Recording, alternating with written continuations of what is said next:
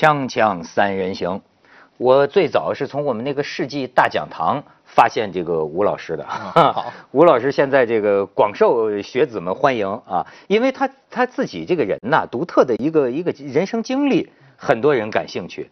从清华走出来，到美国读博士，然后在硅谷啊，成为 Google 的这个研究员，然后我觉得很有意思，从 Google 到腾讯副总裁，又从腾讯又回到 Google。那您现在的人生定位是什么呢？我现在是呃做一个呃规模不是很大的投比较早期项目的这么一个风险投资的基金，然后呢，同时辅导一些年轻人创业。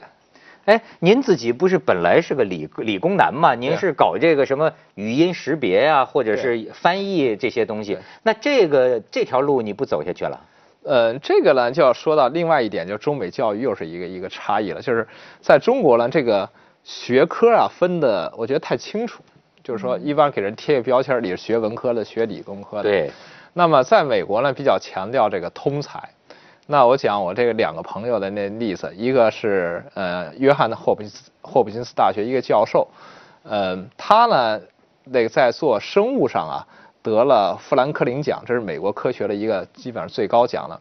他原来学什么呢？他是原来耶鲁大学学英文的，嗯，今天还是那个福布斯杂志的那个专栏作家，同时还在做。后来呢改学计算机，就当这计算机的这个教授。当了几年以后呢，就觉得哎，用这计算机技术去解决这个生物问题，他是这个世界上最早做那个就是我们 DNA 解码程序的这样一个人。哦。所以因为这个得了那个那个富兰克林奖，那个叫做萨尔斯伯格这么一个教授，那就你看又去搞生物去了。对这个我们就感觉匪夷所思。对。学英文的纯文科生是学计算机搞生物。对，然后后来呢，搞完生物以后，他又。呃，最近又从生物又转回到计算机，所以这种在美国，我觉得还是蛮常见的这种。咱们老说那个不熟不做呀，或者什么术业有专攻啊，这些老理儿都不讲了吗？呃，现在是这样，第一个就是说，因为这个整个的这个在这个信息社会，这你获得信息很容易。过去基本上，呃，师傅传徒弟，你你你就你就是师傅有多大本事，你。接受多少，然后再靠你的悟性看能不能提高。现在因为这个，而且这个学科有时需要那种交叉交融。对，李晶怎么说？不，我我我听这个吴老师不也聊过吗？就是在清华，虽然是在用我们的传统的观点看是一个标准的理科男，但是吴老师比如说从小也看很多小说，嗯，呃，接受这种教育，我就想起来就是，就是比如说国我们现在老说国外大学，它是一种通识嘛，它它那个本科生是要。一个一个通识教育，就是你你关于哲学、关于文学，他是还是说要成为一个一个一个有素质的一个人。素质。所以我是觉得他保持一个一个是研究的一个态度，对世界的一个好奇心，他对一个人性有一个好的理解。所以我是觉得其他的就是一些技术性问题了。呃，就是通俗讲，你打下一个好的基础了，你你你有一颗呃研究的一个兴趣，然后又有研究的手段，我觉得剩下的就是一个等待一个结果。那反过来讲，我就记得以前我们。呃，就是记者采访过一个篇文章，我当时看的印象特别深刻，就是那个复旦大学的，把他同宿舍的那个人给投毒毒死了，还记得吗？就是放那个他他他那个他，然后很多人去采访完了，就是找不着答案，他也没有仇啊，也跟他没有任何冲突，然后呢，就是到现在就是没有人能找出一个明显的一个因果链，就是我是跟你。有有有什么样的情感上的这个恨你还是没有？他说我就是想知道放进去之后他会怎么样。呃，然后我看我们的同事就是采访他的律师，他律师讲了一个细节，我印象特别深刻，说他现在不是还在监狱里吗？他现在是等着那个审，呃，就是复核，对，死刑复核。然后在这段期间，因为他也没有别的事情了，他看了大量的小说。然后以前说律师见他的时候，他都是木讷的，他表达不出来，就是好像我这个事情我也不知道会影响这么大，我只不过想试一试这个药有怎么样。就是你发现他，他当然是一个学习很好的一个学生，你就会发现在那种的教育下，就这种单一的这种这种以成绩为为目的的教育下，一个学生会，当然这是另外一种极致了。然后在这个监狱里，他读了大量的小说之后，律师在发现你在跟他交谈的时候。他变了，他他会掉眼泪了。他说我对不起那个被我毒死那个叫黄洋还是哦啊，然后说我之前我这一辈子就是。到了复旦去读研究生之前，我这一辈子只读过三本小说，其中一个还是《钢铁怎么炼成的 》，就是他没有对人的人性的认识和感受，所以我从这一点我就就是特别感慨这个这个你说的好，这种教育上的这种对我我觉得你看我就想这大学啊，本来去掉一个横，它是个人学，人学，但是咱们给它加了一个横梁，把它变成了一个好像一种大学。对，其实看来我我觉得其实不管文理科，对，呃，你看这两天咱们聊下来啊，我有个事情越来越清晰，就说这个知识啊。嗯不能靠着课本这么教了，因为你看，从理科来讲，知识更新换代这么快，几年之后还得靠自我学习。我跟你说，文科都好比说我们学新闻的，我跟你说，那早更是九霄云外。我们当年学的是无产阶级新闻学概论，你这那玩意儿就是，也所以说根本就没有用。那但是呢，我记得就是说你在大学这四年，如果学生能在图书馆、协会。跟教授的交谈，课堂的辩论，哎，自由的思想或者写作投稿，他度过这样的生活的四年，他成为一个喜欢自学的通才，而且最重要的是。他是个全乎人儿，对，他是个人有有情感的，呃，哎，有情怀的，或者甚至就您像说美国这大学，哎，我甚至我能够为世界做些什么，他能够有这样一种万丈雄心的。你看他们经常说唐朝人，你看唐诗里边的这种豪气，豪气，什么男儿何不带吴钩哈，收取关山五十州，他那种仗剑千里的这种情怀，哎，其实大学里边要培养出这种牛犊。犊子，我觉得这社会有希望。是是的，是的，是吧？是的。但是现在咱们好像给捆上了一个枷锁一样。现在是，而且还有一个更大的问题呢，以后可能会慢慢显露出来，就是今天整个这世界经济的发展啊，你会发现这么一件事儿，就是美国，比如说财富五百强的这种大公司，我们说百年老店，其实寿命只有三十八年。比我们的人的这个寿命要短很多啊！我们今天六十岁的人的生命预期是八十岁，那大学生们我估计都是九十多岁，这个九十多岁是他这个三十八年的大概快三倍了。嗯，那这个就是你哪怕你创造一个开创一个行业，三十八年就没了，你将来怎么办？所以那个这个整个我就是说。呃，学习的这个能力以及这种情怀，然后人文的素质，这些你要陪伴他九十岁的了。这个，哎，这个还真是，就是我觉得现在想起来，过去呃我的一些想法，就属于是不是已经老化了？就是你比如说，好比说跳槽，现在像我们这个岁数的人，还感觉还是有一定的道德压力、压力、压力、压力这种压力的。那照您这意思，未来世界。这跳槽就应该成为一个随机应变的、很积极健康的一种观念。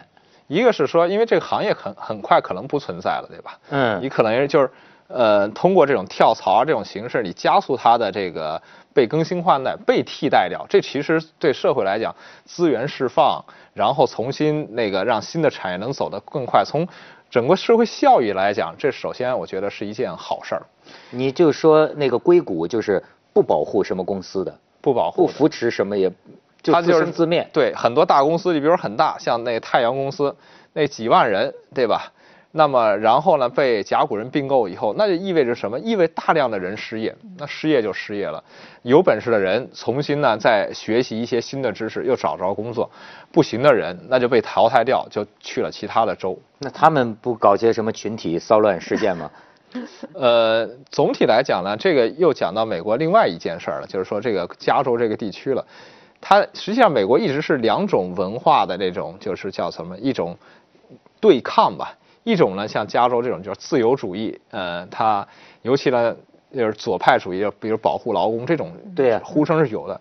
还有另外一派，你发现一件很有意思的事儿，加州出了三任政总统，嗯，就是一个是那个。胡佛就是把经济搞了一团糟，这个总统。后来一个呃很有名的，就跟中国建交的尼克松，还有里根，这三个人都是非常的保守主义者。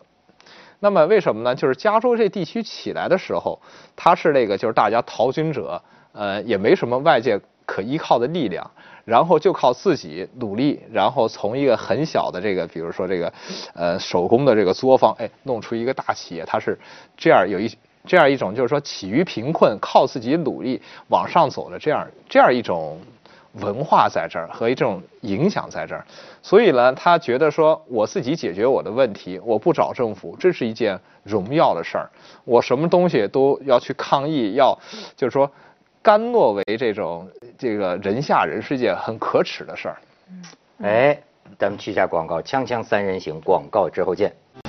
已经还发现硅谷有一种英雄主义是吗？对，我也看过，因为我对那个埃隆·马斯克特别有兴趣。一个是，就是他本身就是一个传奇，你知道，他让我想起以前看过的那个奥斯卡，呃，哎，得没得奖？就是那个迪卡普里奥演那个飞行家。哦，对。那他是一个偏执狂啊！我就要制造飞机，我就要飞。你看周围人看都是一个疯狂的、不可理喻的人，但是他确实成就了一些事业。那个叫休斯，那是美国历史上一个很有名的人。对，然后那个迪卡普里奥，对对对，强迫症他演的也很好，把那个歇斯底里那个劲儿疯狂。我记得有一幕说脱光了嘛，在那个里面。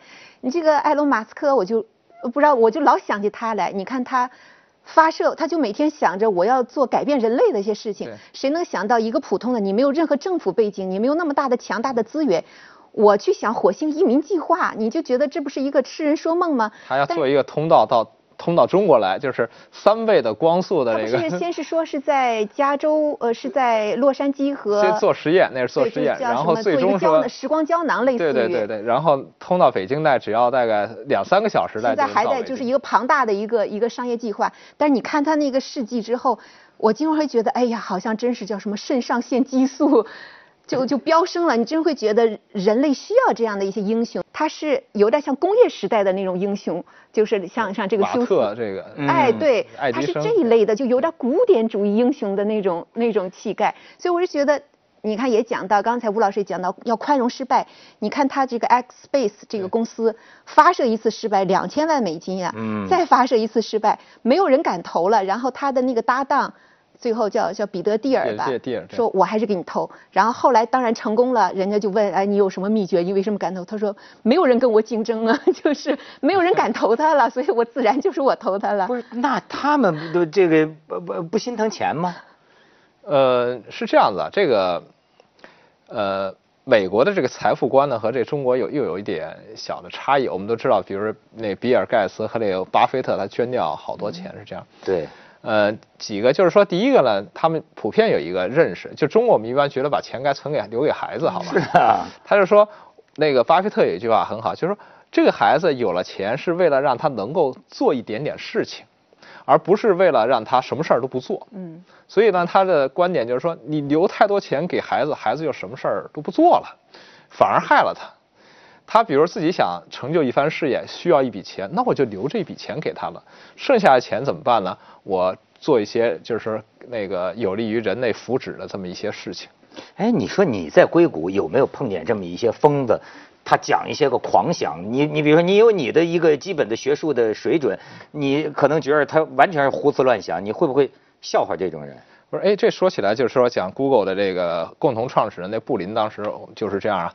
我刚到那儿时候，那那时候有这么一件事儿，他给我们发邮件，说我一个朋友讲啊，说如果这个将来图像识别啊，过去都是我们输入一个关键词，对吧？图像图形做一个匹配，哎，拿到，你比如说我要找这个习大大的图片，哎，把这几张图片拿来，他说我能不能拿这照片直接找嘛？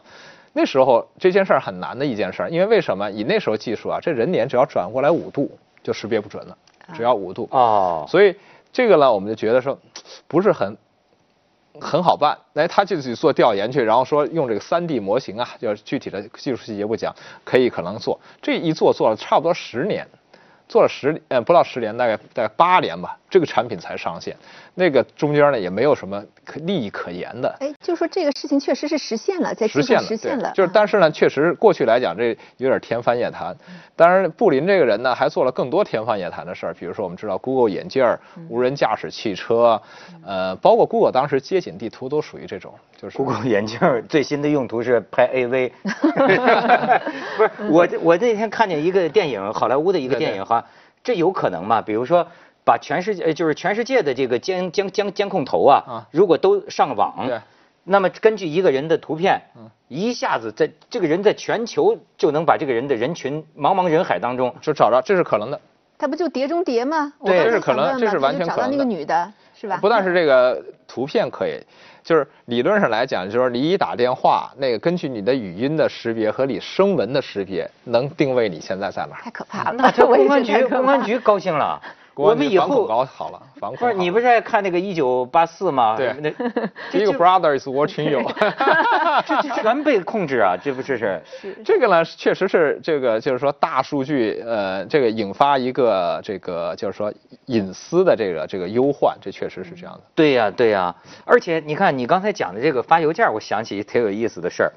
你在腾讯做副总裁，对，这次中美这个论坛，咱们那个那个互联网那个办公室主任叫卢伟啊，卢伟，我觉得特有意思。我发现他说啊，他说我跟这个美国人呐，就解释半天，他们也不能明白微信到底和 WhatsApp 有什么不一样。就咱们这个微信和 WhatsApp 和 Facebook 有什么不一？你能解释清楚吗？呃，Facebook 基本上是上一代的一个通信产品，那么 PC 上的了。呃，在我们大家都用手机的时候，如果它还是原来那个产品，就基本上没人用了。所以呢，他就买了，花了一百九十亿美元买了一个只有一百人不到的小公司，就是这个 WhatsApp。哦，啊，然后买了它以后呢，它做的功能呢，其实你可以认为是一个国际版的微信，但是呢，有几个比较大差别，就是说这个公司在很小的时候啊，只有十几个工程师，还有一半儿是做前台的这样的一个一个很小规模的时候，这个产品上好多功能都来不及做的情况下，它就支持二十种语言。嗯，所以从很早开始，它就是一个国际化的公司，而且多语种的这样一个一个公司，这是一个跟微信的一个细微的差别吧。总体来讲，他们都提供一个我们人即时通信的这么一个功能。第二个差别呢，就是它和那个，因为它这个整个团队啊是是一个国际化团队，就是世界上各种各样的人都有，所以它和呃现有的呃类似的通信产品，比如说 Google 的邮箱服务，或者和其他的一些呃原来 Facebook 的一些通信产品的这些，在习惯上呢更一致一些，这导致了它在做全球化的时候比呃腾讯的微信做的容易。那腾讯的微信有可能让全世界的人用，会碰到什么问题？呃，腾讯的微信呢，在开始的几年，呃，或者说一年多时间里吧，就是对全球化市场的关注度呢会非常低，是比较低的，这是历史上是这样。因为呢，大部分的精力都用在于说，呃，优化根据中国人的习惯优化某一个细节上去了。那么现在这个技术发展很快，很多时候是先入为主，尤其像这种社交产品，当你的朋友圈的某个人，比如都用 A 产品的时候，B 产品你即使功能再好，那你也很难进去了。嗯所以你看，我就听他讲这个，我就想，就说硅谷这个这个万丈雄心，还有什么呢？国际视野。别看十十几个人的小公司，一开始它这个定位，就是全球。所以，哎，这个特别有意思，因为这个时候听说这个马化腾嘛，在咱们这儿就算是这这前卫了，是吧？听说爱发邮件儿，你知道吗？就是他。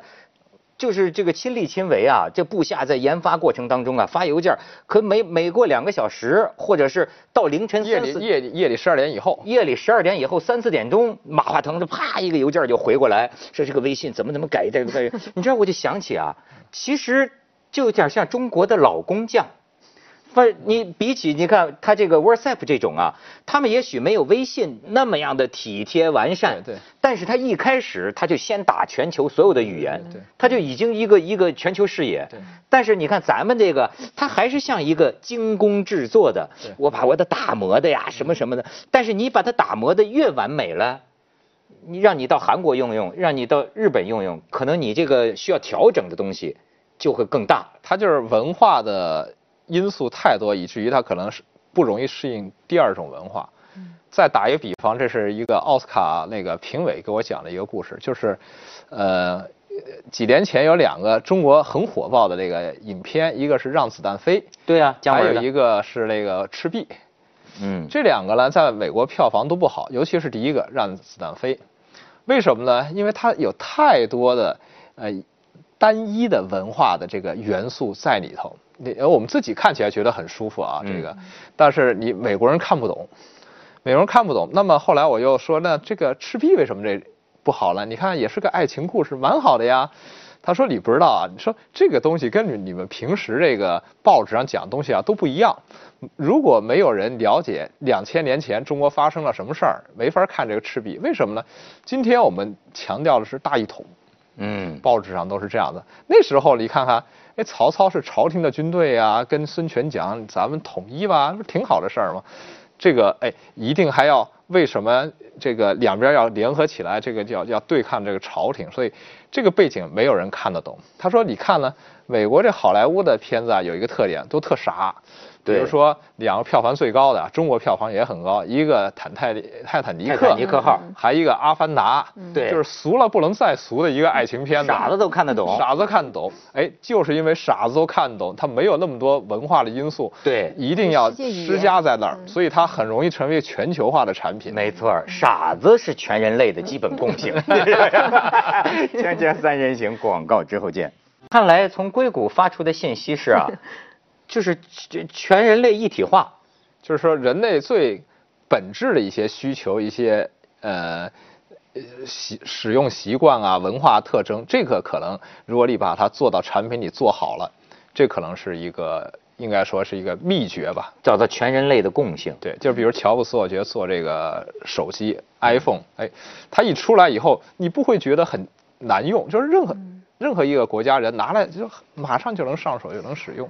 不过吴老师，我也要听您看法，因为我看到，比如说，一咱们刚才讲到，对，就是科技越发达，你比如说对人类隐私的、对人的这个隐私的这种侵入，其实也是讲到科技的副作用。我一看到一个，比如说对硅谷的批评，他就讲现在越来越关注于，比如说苹果手机或者比如说手机软件，说这些人呢把大部分精力用在，举个比方，就是用在。怎么来检测癌症上？嗯，那他认为其实我们的重点应该是在怎么来治疗癌症上。但是因为比如说风险投资或者这些应用，哎，我们都哎怎么能快速的测出癌症？其实把他的意思把方向给走偏了。我不知道这个观点您您看过没有？是这样子，那个癌症这个事儿啊，因为这我这个观点是那个就是 Google 不是搞了一个呃。那个全资的子公司做这个大数据医疗的嘛，请了那个基因泰克的原来的 CEO Art Levinson 这个博士来当这这个小公司的 CEO，所以他是一个这个专家，他专门讲过这个问题，就是说第一个，全世界对癌症机理本身的认识，在过去二十年里没有什么改进，这是第一条。第二条呢，就说这个治疗癌症这件事儿吧，为什么说要跟这科技这些结合起来？他讲这么一件事儿。比如说，我们过去哈说这个，一直人类梦想着发明一种万能药，就像您讲的，不是长生不老，就是治了治癌症的呀，就像青霉素似的。说这个药，哎，一用那个癌细胞就杀死人就好了，这是我们发现。后来我们实际上到现在也没发明这种药，什么原因呢？说这他这么打一个比方，就是说这个关键是癌细胞啊，它是不断的变的。它是我们都知道是正常细胞这个复制，这是个正常细胞，哎，对，复制完了正常细胞还是这样的，复制成这这样是癌细胞这个它的植入广告，这就是这 个，这就是这个癌细胞了，好吧？嗯嗯，这就是癌细胞。以后呢，我们一看这形状不对，做一种药把它杀死了。嗯，但是我们实际上最后这个癌症是病人是怎么死掉的呢？这个细胞一变，比如变成这个纸这个形状了，嗯，那这个杀不死它了。那么实际上呢？这个就像我们说，坏人做了一件坏事，他就不断的 这个各种各样坏事都做下去，所以他一旦一变错了，就不知道变成什么样了。那么新的观点是什么样？怎么跟这科技结合呢？他说是这样的：如果我有一个团队针对某一个患者，他的那个癌细胞变了的话，我就研制一种新药来。给他进行治疗，哎，只要我这个新药的那个变化速度比他癌细胞变化的快，这就能够治好。这是新的一个观点。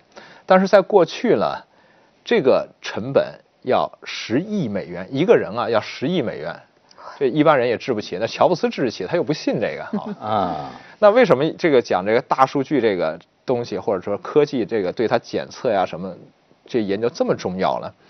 他说：“如果我能把，比如说各种可能的这个变化我都找着，那么我要根据好多好多人呢，比如他给了一个数据，大概差不多两百万患者，而不是不光是一种癌，就各种癌这个数据都能找着。然后呢，他可能的变化我要找着，那个然后这个药品怎么变化，我事先能够想好。那么当然我。”制出可能是好多种、好多个药来，再跟分发到这两百万个不同人这个身上，那么这个成本就能降到五千美元。嗯，那么用这种思路，他觉得这是可以解决这个癌症的问题。啊，哎，那现在就是说，这个你比如说看病，嗯你你比如说你要有病，你真能信得过跟这个一个软件儿机器让他来看你的病吗？如果就是单纯从看病，就是我们如果把病例这些呃化验结果给了他，计算机呢通过读这些呃文件以及看这个结果，诊断的水平呢大概能达到医生的平均数，要达不到我们这三甲医院的水平。但是你在非洲这个没医生的这种地方，那他总比没医生强一些。老中医气坏了。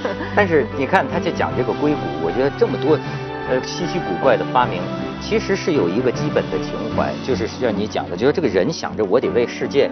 对福祉啊，为人类的福祉。所以，哎，这东西咱们听着有点大尾巴狼，实但是实际上，你知道，我经常听那个成功导师啊讲什么，就是说，哎哎，你们只管做你们喜欢做的事情。那有些人说，我就喜欢睡觉，所以说后来人说不是。